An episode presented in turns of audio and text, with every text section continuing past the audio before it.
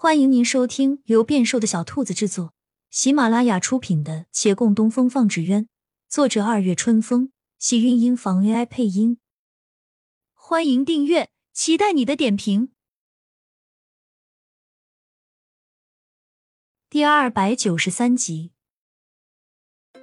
月兰朗声道：“各位，请再听晚辈一眼。”骆长青一怔，惊喜看他。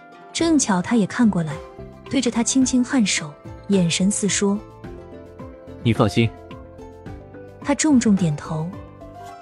每次听到这三个字，他都会心安。他知道他一定与他想到了一处。众人议论声止，疑惑看他：“你的意思是还有问题？”近日来的最多的陈派艺人，多少有些不悦。都说了模板是他陈派仙人心血，一个两个毛病也就接受了，怎么还要来？既然问题这么多，本派没看出来，还劳你木派才找得出，那也太有损颜面了。他们嘀嘀咕咕，这话被抱怨出来，也有人耐心劝着：“不是说了四派是一家，不分首尾，不再较量了吗？这也是为陈派好，就别计较颜面的事儿了。”那抱怨之人故意抬高了声音道：“那也得他们找出的问题当真有道理才是，别平白无故乱挑毛病。”月兰道：“这个问题其实不在模板画面本身，而是在其制作明细上。模板若是没问题，制作又怎会出毛病？别急，诸位且看。”月兰垂眸对着那一张画卷。陈派对用材也有规定，这模板上细部骨架标注时用水竹，中间骨架用桂竹。众人不解。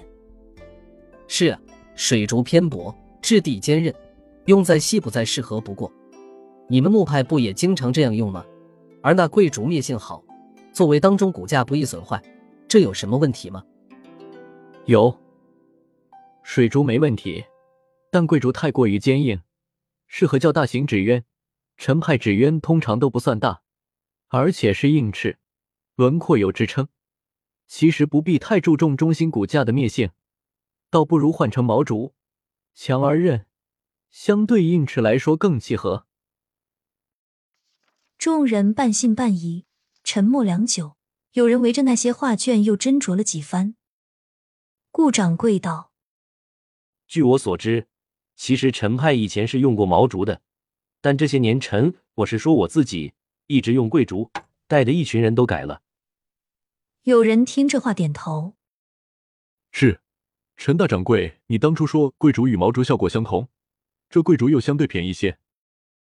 那时候这行只剩下陈派，他们为陈生红马首是瞻，他如何操作，大多数人会效仿，以至于当中新入此行的。都以为这里必须要用桂竹。月兰这话本就说的在理，加之看到陈生红亲口承认毛竹最好，他们便也收起了不悦，转而叹道：“月公子，你实在让我们佩服。看来你跟着你师傅是极其刻苦学艺的。”说到学徒，顺道也埋汰了另一位。那个孟公子啊，你得跟你大师哥学学啊！人生漫长，一日不可荒废啊！骆长青哭笑不得，掩着面，不由看向月兰。月兰回到他身边，一扬眉：“我说的可是你想的？”他满意点头：“嗯，一个不差。那可有奖励？我若现在拥着你，你敢接吗？”我倒是没意见，但你只有一半在这里，不怕亏了吗？你能耐了。敢跟我斗嘴？对方连忙做了求饶的手势，他心内一笑，面上仍作愠怒状。而那边众人看他只与身边人说话，也不好意思继续埋汰了。他们转向顾掌柜，又问：“陈大掌柜，您为何要改用贵竹啊？”顾掌柜脱口而出：“他如何想的？我怎么知道？”说罢沉默，又很快掩饰道：“也许。”是为了照顾杨家的生意吧？你们都知道，杨家以前的竹材店铺最多卖的就是桂竹。众人恍然大悟。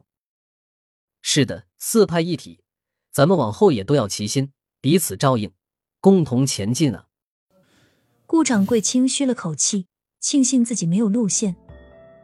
这反应叫月兰隐约觉察出些异样来，他犹疑了会儿，但身边人又拉着他说话，他的注意力一转移，慢慢忘记了这一律。